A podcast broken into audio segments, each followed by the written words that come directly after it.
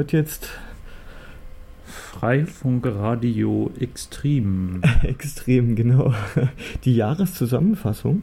Ja, der Ausblick. Ja, und vorproduziert. Wir, ihr hört uns nicht live. Ja, aber dafür doch on air und überall, wo ihr seid. Ha. Können wir mal gucken, ob wir die Sendung schon vor der Ausstrahlung online stellen. Genau, das ist dann in der Zeitschleife gefangen. Genau, die Piraten hatten ja da so einen Antrag. Ja, Zeitmaschinen erfinden, ja, das wäre cool. Ja, das kannst du dich ja einfrieren lassen, dann hängst du in der Zeitschleife und kommst dann gegebenenfalls gar nicht mehr raus. Ja, was haben wir gemacht dieses Jahr? Oh, verschiedene Sendungen unter anderem. Ja, wir haben angefangen hier äh, äh, viel miteinander Gäste zu laden. Genau. Zu interviewen, zu schauen, über technische Probleme hinwegzusehen. Unsere eine doppelt produzierte Sendung, die leider so auch gar nicht mehr original geben wird. Aber vielleicht nochmal ein Remake davon. Das war im, im März oder was das war? April. Wo wir über IPv6 zum ersten Mal gesprochen hatten. Und irgendwann werden wir auch noch den Mirko erwischen, damit er uns was über die Freedom Fighter Box erzählt. Genau, das ist ja das große, große Ding in diesem Jahr in den Medien gewesen, was Freifunk dorthin gebracht hat. Ja, können ja mal grob da was zu sagen, aber die Feinheiten den Mirko überlassen, oder? Ja, können wir ja mal anschneiden, weil ich meine. Es war ja dieses Jahr. Genau, die Zeit wird ja nicht jünger. Genau, er hat sich halt überlegt gehabt, wie kriegt man es denn hin, den ähm, Betreibern von irgendwelchen Cafés relativ einfach Internet wieder für die Gäste zu, zur Verfügung zu stellen, ja. Und für offene Orte. Und äh, weil sieht man ja jetzt immer mehr, dass man jetzt nur noch abgesperrte WLAN-Netze findet und in Cafés, also in Deutschland zumindest ziemlich schwierig, da Internet-Access zu bekommen, wenn das nicht über irgendeinen so Provider geht, wie äh, ja, einer von den vier großen oder so, äh, die überall die Access Points pflastern in den Cafés und sich man dann natürlich dann selbst das Geld dann mitmachen. Also freie Access Points gibt es eigentlich hierzulande kaum. Wenn es genau, mal eine Stunde ist genau. oder sowas, die man da äh, ruhig gestellt wird. Aber alles andere, was dann mehr ist, kostet dann Geld. Das hat man in anderen Ländern nicht so. Also ich war auch letztens auch in, Euro in Europa, in Ungarn oder so. Äh, da ist das alles kein Problem. Na, wir haben ja eine ziemlich willkürliche Rechtslage hier in Deutschland. Ja. Die andere Länder überwiegend nicht haben. Da muss man nur zu Nacht gucken, ja. Also da geht das alles. Auch in anderen Ländern. Äh, was hat er letztens hier ein, äh, Tim Hüttloff in seinem letzten Podcast da erzählt, dass er in, äh, in Südamerika war und dort auch überall offene Netze gefunden hat, beziehungsweise, naja, verschlüsselt, aber den, den Kiosk da am Tresen bekommen. Und ich meine, bisher auch, wenn ich auf Reisen war, ging es überall irgendwo. Hm.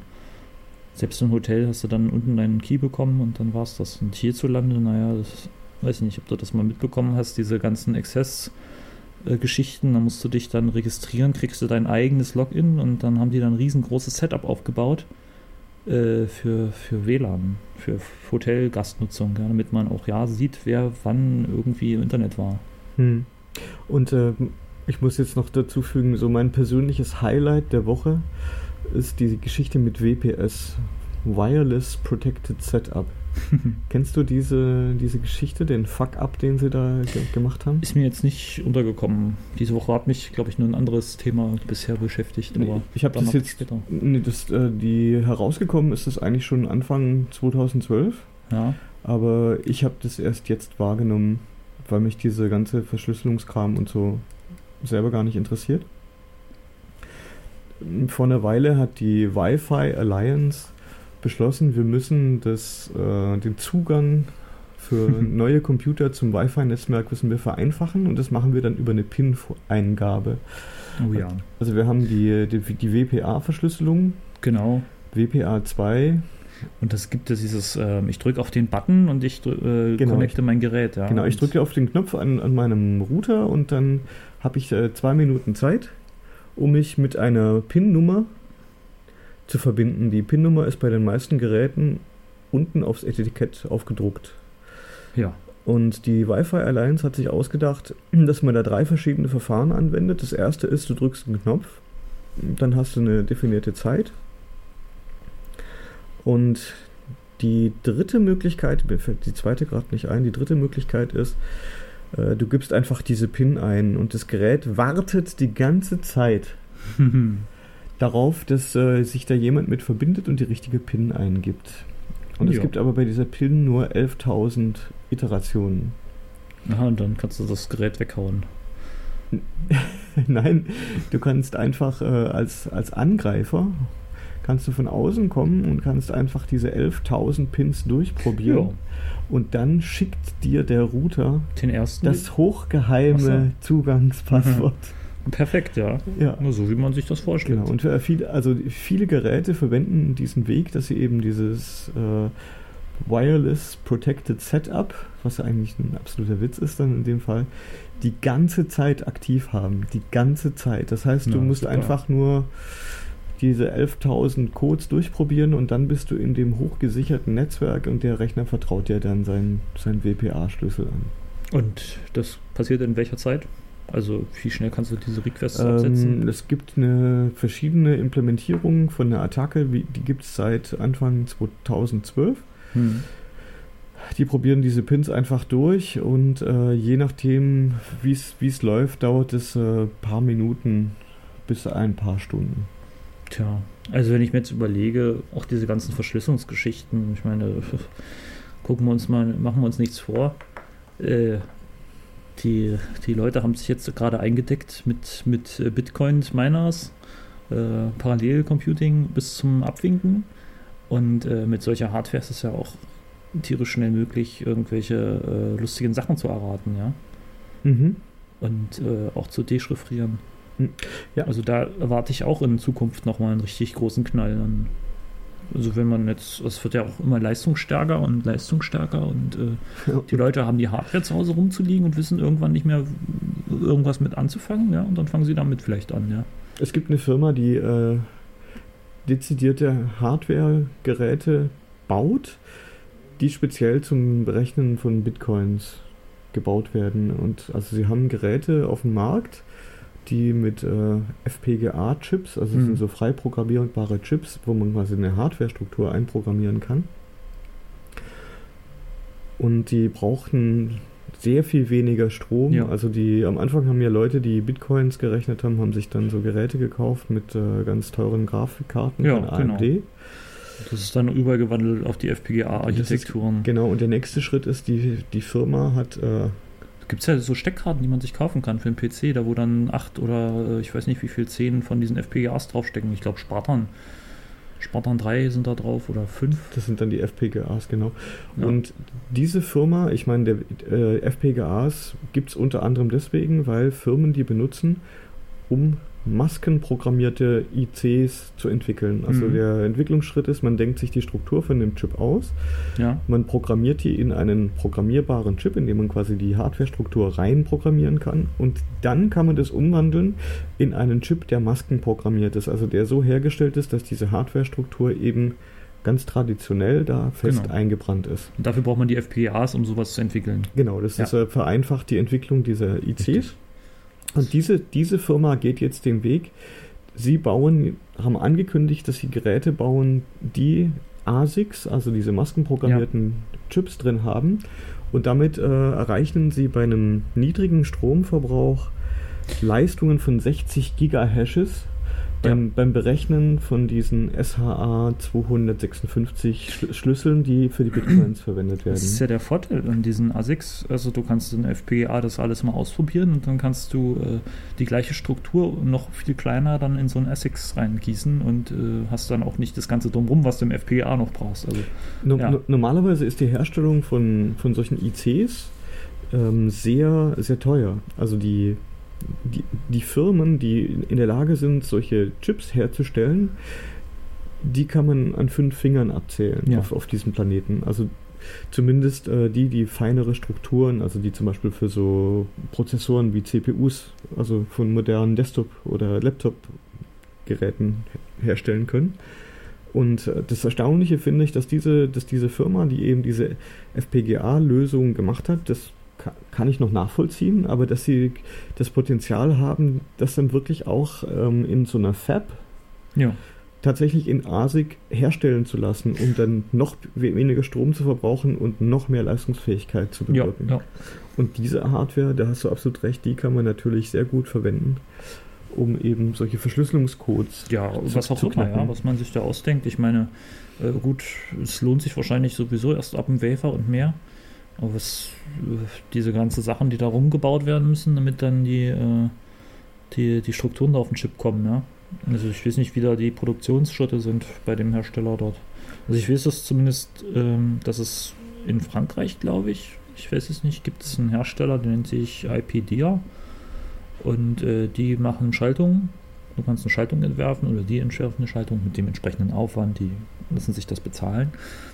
Ähm, die produzieren dann quasi ein Wafer mit einer Schaltung drauf. Und sowas ist im Kommen in der Hardware, dass man äh, bestimmte bestimmte Strukturen dort reingießt, in so einen kleinen Chip und den dann als seinen eigenen Chip auf sein Produkt packt, um äh, dieses vor Nachbau zu schützen. Also gut, du wirst jetzt äh, aus anderen Projekten sicher kennen, äh, dass das auch nicht äh, das unbedingt sicher ist. Das ist eine Illusion. Das ist, das ist genauso genau. wie mit dem, Schluss, mit dem Schluss an der Haustür. Man kann jetzt Geld ausgeben ja. äh, für ein bestimmtes gutes ja. Schloss, aber wenn jemand, die es drauf anlegen, unbedingt bei dir einzubrechen, genau bei dir einbrechen wollen, ja. dann kommen sie auch rein. Ja, wir haben es gesehen, dass man äh, dann die Strukturen nimmt und abschleift und genau, jedes Mal ein Foto Die Sachen sind in einem IC eben auch nicht sicher, richtig. weil man in die Struktur reinschauen Aber kann. Aber ähm, es ist schon irgendwie ein Markt da, ja, dass es wirklich so, so Unternehmen gibt, die auch dann kleinere Unternehmen ansprechen und sagen, ja, hier hast du ein Produkt und äh, kauf dir doch diesen Chip und äh, mach es ein bisschen kopiersicherer. Ja, hm. Aber ähm, dieses Customized Dia, wo es jetzt auch hingeht, das ist im Kommen im Moment, ja. Denke ich. Ja, und was du jetzt eigentlich schon angeschnitten hast, also es gibt, es gibt, glaube ich, die Option, dass man dann quasi auf so einem Wafer nur einen bestimmten Bereich ja. quasi äh, kauft dass dann halt bei der Produktion, also dass dann halt auf einem Wafer halt verschiedene Chips drauf sind und man kauft sich halt einen Bereich davon, genau, um die das ist, Kosten zu reduzieren. Wenn man es denn hinbekommt, jeden Wafer anders zu bauen und dann äh, die ganzen Einrichtungskosten dort abwälzen kann oder aufteilen kann, dann kann das auch schon mal preiswerter werden. Ne? Hm, aber, äh, aber ich bewege mich jetzt ja. da auch im Bereich gefährlichen Halbwissen. Richtig. da sind wir auch nicht Experten, wir sind ja hier die Funk, Funkwellenverbreiter. Genau, also zurück zum, zu den drahtlosen Wellen. Ja, drahtlose Wellen. Also w WPS ist ein absoluter Fuck-up. Ja, aber das ist doch sowieso mit den ganzen Techniken. Ähm, sie halten zwei Jahre und dann. Äh, ja, das hätte man vorbei. sich vorher schon. Also, ja, gut. Das, das, war absolut klar. Ich meine, das ist, das ist ja ein Witz. Also, ja, also. Man, man baut Verschlüsselungen ja. in den Wi-Fi-Standard ein, die sicher ist. Hast du die letzten Würmer Und damit gesehen? der Benutzer keine recht langen, komplizierten Passwörter eingeben muss, äh, gibt man ihm die Möglichkeit, einen PIN-Code einzugeben, den man dann erraten kann. Hast du die letzten Würmer gesehen, die rumgegangen sind ähm, in E-Mails, wo dann Bilder eingebaut sind, die verlinkt auf den Router 192.186.1.1 mhm. slash Username Admin, Passwort 1234 slash ähm, Reconfigure Your Device. Mhm. Habe ich gesehen, ja. ja. Die, die, die Meldung also, ist auf jetzt, Heise an mir ja, vorbeigerauscht. Ja. Wir sind jetzt 2012 und äh, ich weiß nicht, wie lange man dazu braucht, um so eine Banalität festzustellen, ja. Oder publik zu machen. Das ging auch schon vor 20 Jahren. Na, der, der an, klar, der Angriffsvektor ist, ähm, sobald man einmal in dem lokalen Netzwerk ist, ja. über diese E-Mail und der Anwender oder jemand in dem Netzwerk hat die, die Zugangs Passwörter nicht geändert, ja. kann man natürlich irgendwie über eine automatisierte Attacke dann den Router intern ja. manipulieren und dann den DNS-Server umschalten, sodass man den gesamten Datenverkehr manipulieren kann, den die Leute nach draußen schicken. Ja, was, was hatten wir noch an Sicherheits-Pub-Ups mit diesen Jahren mit, mit Routern? Erstmal das, dann hatten wir äh, irgendwie, wir können aus deiner ESS-ID dein Passwort erraten. Aus vorkonfigurierten Rädern? Stimmt, weil die anhand der, der, der, der MAC-Adresse, Richtig, ja. anhand der MAC-Adresse berechnen sie das Passwort. Mhm, das ist äh, sehr clever. Die MAC-Adresse ist natürlich überhaupt nicht öffentlich. Nein, nein, überhaupt nicht. Es ist in ein Paket drin, aber. Die Hallo, wer bist du? Im ja. Umkreis von mehreren Kilometern zu empfangen mit den passenden Antennen. Ja. Und auch zu beantworten, ja. Ja, aber das sind so, so Sachen, wo man sich an den Kopf fassen kann Aber es, es lernt auch keiner draus. Hätte, hätte man das den Leuten nicht gleich sagen können.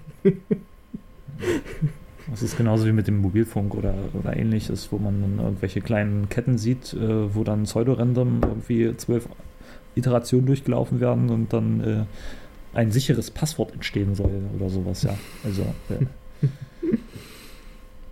ja, aber das war auch noch dieses Jahr die lustigen Router. was ich gesehen habe dieses Jahr auf einer Konferenz, aber was es noch nicht so richtig hier auf dem Markt gibt, ist das neue 802.11. Lass mich jetzt raten, H?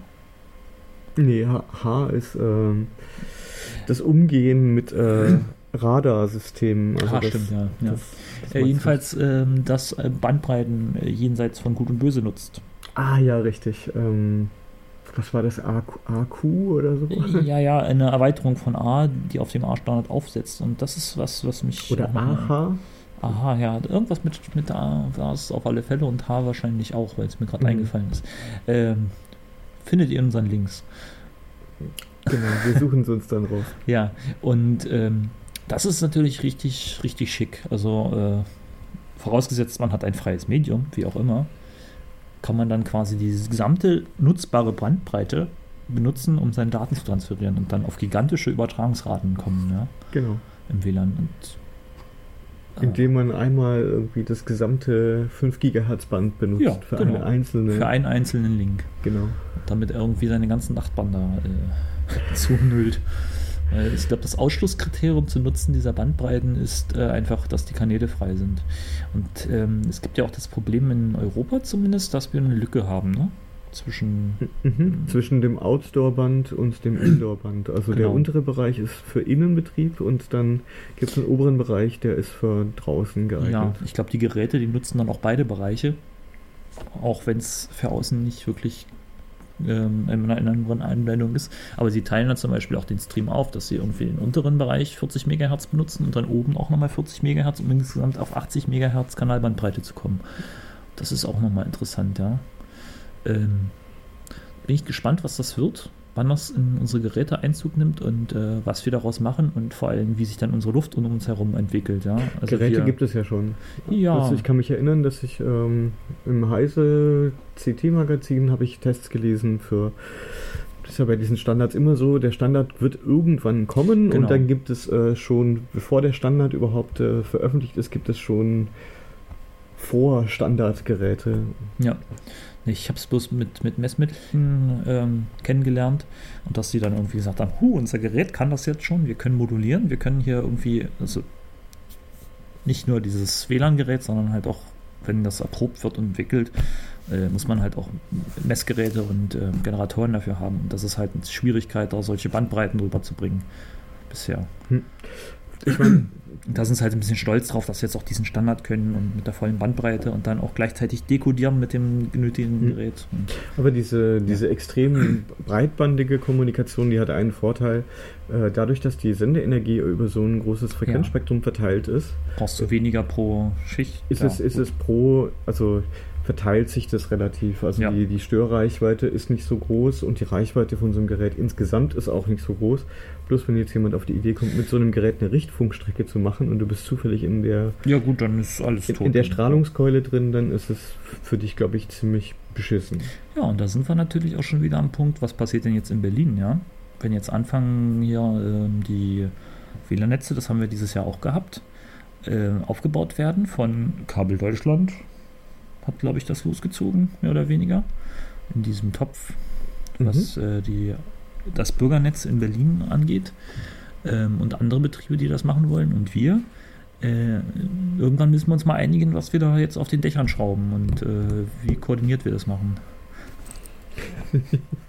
und äh, da könnte uns auch nochmal was auf die Finger fallen. Also sobald die jetzt anfangen, da wirklich ihre einzelnen Wartehäuschen da mit äh, solchen Links zu verbinden, weil, na gut, die Bandbreite kriegt man ja dann.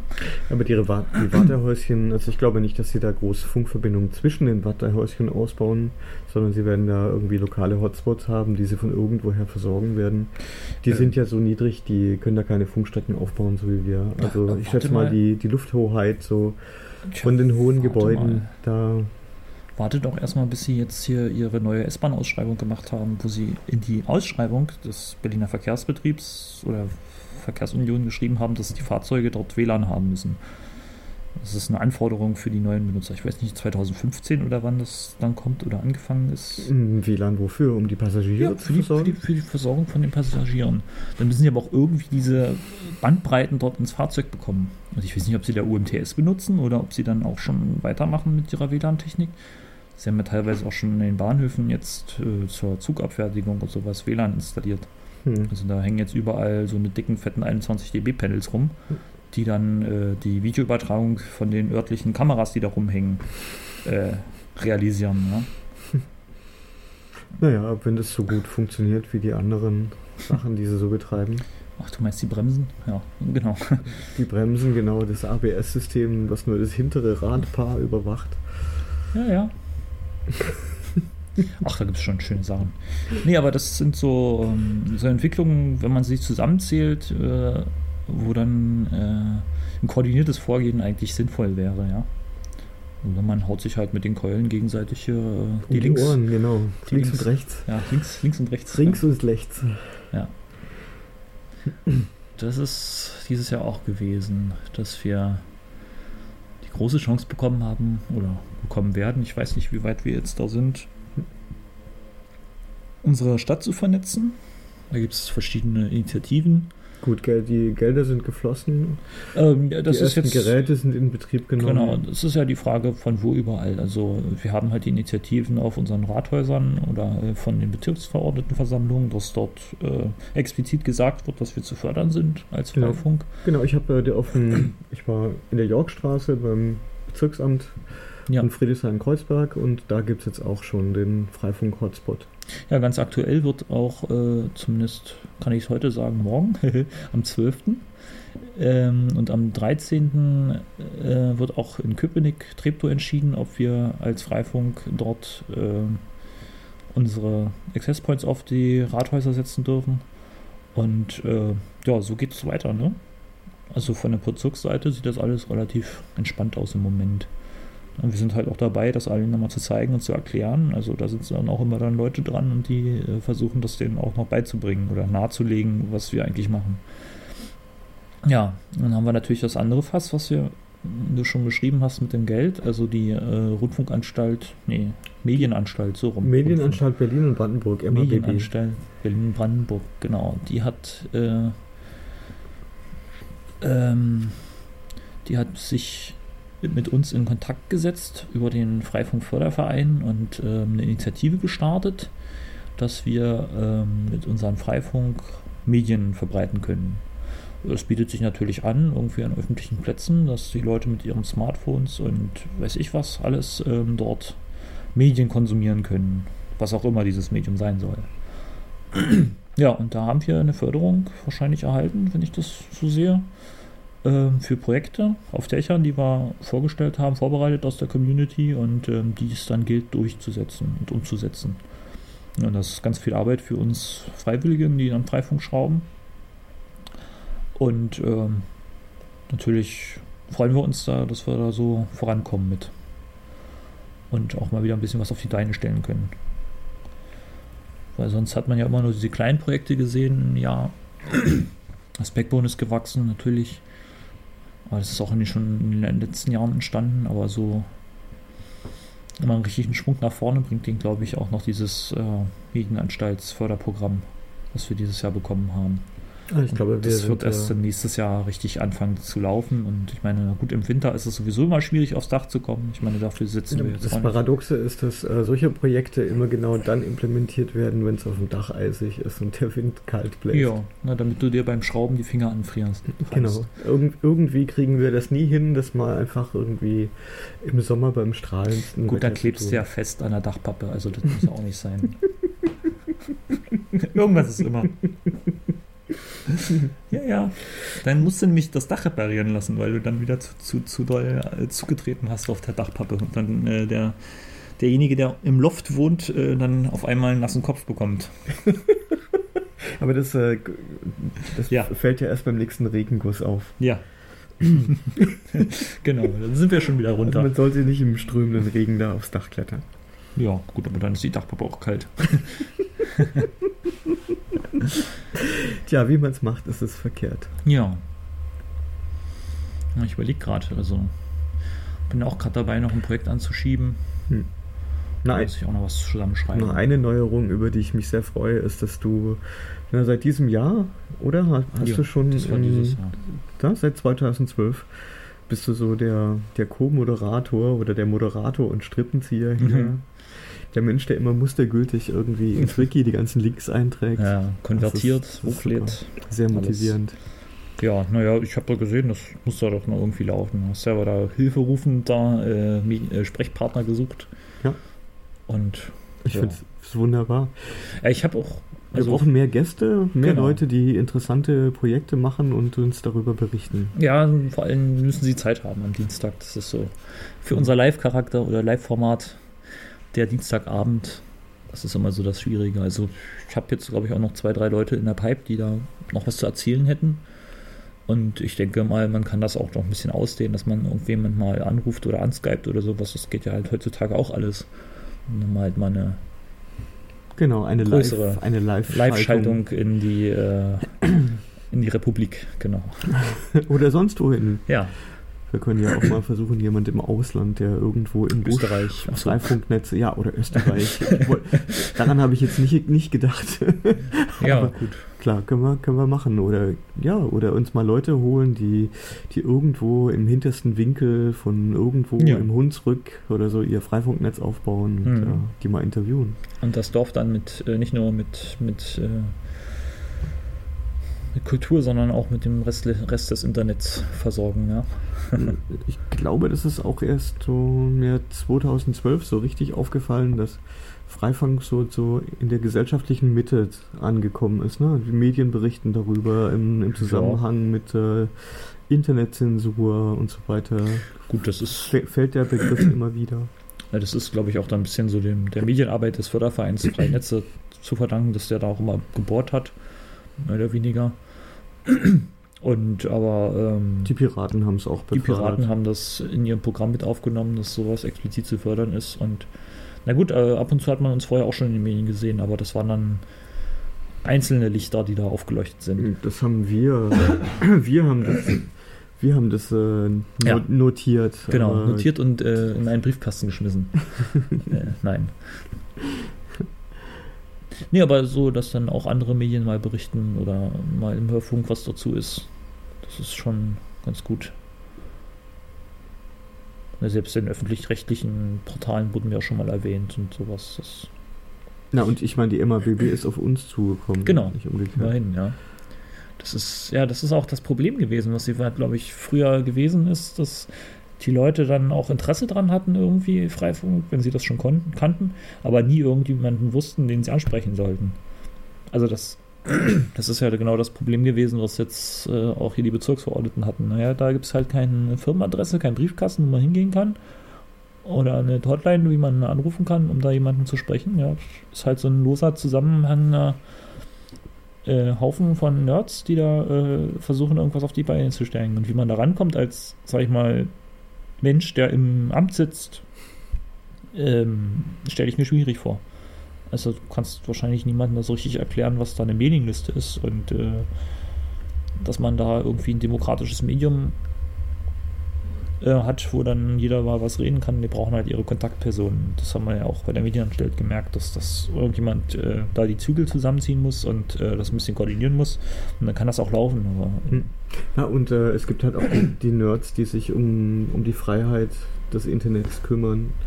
Ich meine, je, je populärer, je breiter die, die Benutzungs die Benutzerschicht des Internets wird, desto mehr wird nach Reglementierung gerufen. Ne? Die digitale Gesellschaft kämpft da an vorderster Front. ja, genau. Die ist da auch nicht ganz, nicht ganz unschuldig dran, dass Freifunk auch gepusht wurde. Die dürfen wir da auch nicht unerwähnt lassen.